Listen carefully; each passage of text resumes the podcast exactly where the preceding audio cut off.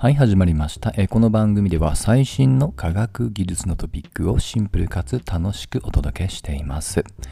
今日のテーマは、えー量子技術の基本と日本の国家戦略と題してお届けします。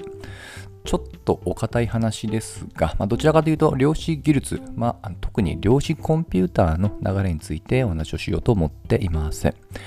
で、おそらく量子技術と Google 検索すると結構最近政府に関連する動向もニュースでヒットします。まあ、今日のね、きっかけもまさに、えー読売新聞が、えーつい最近社説で、まあ、量子技術をもっともっと、えー実用化に向けて巻き返しを図れと題したものを取り上げていました。で、巻き返しと聞くと、えーまあじゃあ過去は、えー結構頑張っていたのかというように感じますが、まあそうとも言えると。ちょっとそのあたりの経緯についてまずは触れてみたいと思います。はい。で、まず量子技術の中でも一番と言っていいほど、まあ、歴史的にも長くかつ注目されているのが確かに量子コンピューターの分野です。はい。で、これはもともと、この量子、もっと言うと物理の量子力学の原理を応用して高速なコンピューター処理をさせようっていうアイデアです。えー結構古くをたどると、えーノーベル物理、えー学受賞者のリチャード・ファインマンさんが、まあ、そのアイデアを提唱したというのが定説です。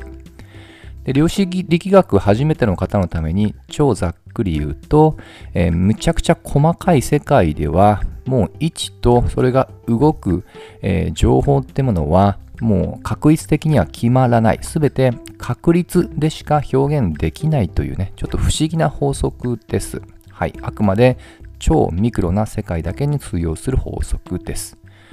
もうこれはある程度、この不思議な現象は、まあ、検証は今でもされており、まあ、もっと言うと、ちょっとあの、ややこしくなるかもしれませんけど、コンピューターの、えー実際電子回路の処理を担うのに重要なのは半導体です。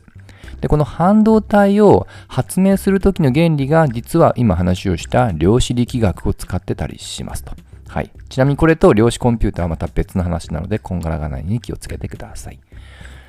で、す、えー、べ、てその確率的にまあ表現できるよっていうところがポイントなんですね。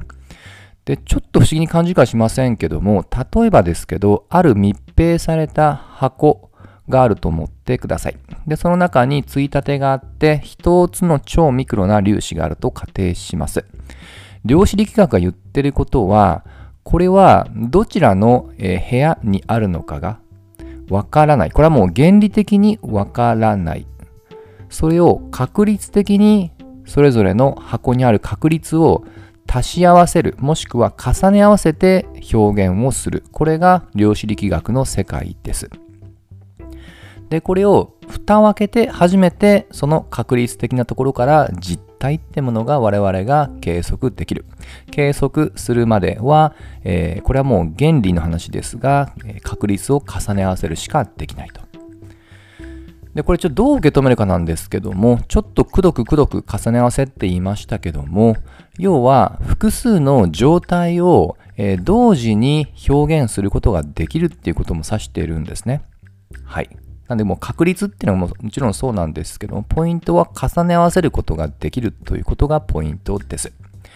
一方で、えー我々が普段使っているいわゆるデジタルコンピューターの原理はそれと比較すると全て決定的に動きます。これ当たり前の話なんですけども要は0か1かこれらを、まあ、さっき触れた半導体に制御をさせた電子回路で、えー蓄次処理をしていきます。まあ、そこには重ね合わせっていう原理は、えー適用されません。なんとなく、えー高速な理由が分かってきたかもしれませんが、現代コンピューターは0と1を愚直に早く処理するっていうね、直立的な処理しかできませんが、量子コンピューターはこの原理を、重ね合わせの原理を使うことによって、同時に複数の状態を表現する、つまり計算をすることができると。このあたりが量子コンピューターの根幹のアイデアだと思ってください。あとはこの原理を応用して様々なこの重ね合わせの、えー表現方法を技術的に、まあ、実現をしていくっていうやり方によっていくつか派閥があります。で、この派閥にも、あの、ちょっとこれ、人によっては量子コンピューターと含めない方もいるので要注意なんですが、大きく2種類の系統があると思ってください。あの、一番その厳格な意味、もしくは競技の意味で言うと、量子ゲート方式っというものが当てはまりまして、えー、まあ、これはちょっとこの事態の説明は割愛しますが、基本的には、まあ、今の考え方をより汎用的な計算処理に応用したと思ってください。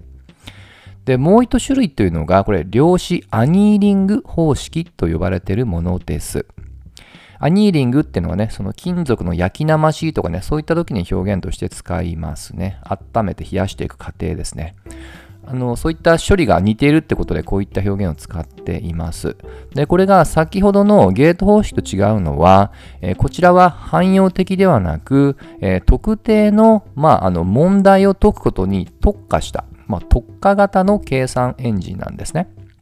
まあ、従って、これは量子コンピューターではないという人も中にはいますが、まあ、あまり定義論は議論してもあの深まらないので、まあ、そういうものがね、広めに見るとあるよと思ってください。で、冒頭で触れました、え、読売新聞の社説に出てくる、その過去頑張ったっていうところも、この量子アニーリング方式の、えー、理論については、実は、えー、日本の西森教授ってものが考案をしました。ただし、その後一気にそれを商用化に持ってきたのが、えー、カナダのベンチャーの D-Wave という会社なんですね。これ結構突発的な出来事で、業界はもう騒然となりました。もうそれまではもっともっと先だって言われたんですけども、一気に2010年あたりに商用化の発表をしたと。はい。で、これ今でもこの DAV っていう会社は、まあ、この領域のトップランナーとして、えー、量子アニーリングだけではなく、量子ゲート方式に関しても、まあ、特許の出願件数も、えー、上位を占めています。はい。で、あとあの、冒頭のあの、えー、社説には、まあ、NEC もその量子コンピューターの、まあ、基本素子の開発に世界初成功ってあります。で、これはぜひあの NEC、あとはまあ量子コンピューターでアンド検索いただくと、えー、結構 NEC のサイトに、えー、動画も含めて非常にわかりやすい説明サイトがありましたので、えー、関心持った方はそちらを覗いてみてください。はい。なんとなく今の量子コンピューターの、まあ、状況っていうのが、えー、分かってきたかなと思います。はい。で、あくまで量子技術の中の一分野に過ぎません。で、それ以外にも、例えば暗号ですとか、もしくは、えー、量子通信というような領域っていうのも、えー、結構活発に、えー、最近、まあ、ニュースでもあの見るようになりました。はい。で、これつい最近ですけども、えー、私が見たのはこれ AFP の記事ですね。中国の科学者が量子直接通信の、え、最長記録を更新というものがつい最近流れています。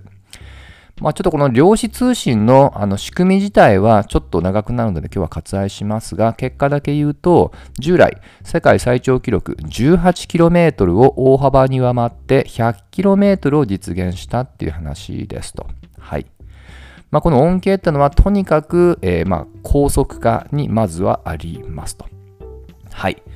まあ、このあたりがね、実用化をしていくと、我々のその情報通信のありようってのも一気に、えー、まあ、様変わりすると言っても過言ではありません。ただまだまだ、え、基礎研究の段階ですので、え、もう少しだいぶ先になると思うんですけども、ただ少なくともこの量子技術っていうね、え、トピックがこれ国を挙げて少なくとも主要国は、え取り組んでいるのはご理解ください。で、これは、え日本政府でも全く、えまあ、指を、まあ、あの、加えて、まあ、待ってるだけではなく、あの、結構、まあ、この数年ですかね、数年前にも日本政府としてのその戦略っていうようなレポートも公開されましたし、で、今年に入ってからも、え単にその開発っていう段階だけじゃなくって、導入支援のところまで、まあ、国家サポートしていくっていうね、まあ、新しい方針ってものが打ち出されましたので、え今後、えこの領域はコンピューターだけではなく、え相当活発になるのかなと想像しておりますと。ぜひまた関心持った方は、まあ、量子コンピューター等々で検索すれば、いろいろと話題は載っているかと思います。はい、といったところで、今日はここまでしたいと思います。また次回一緒に楽しみましょう。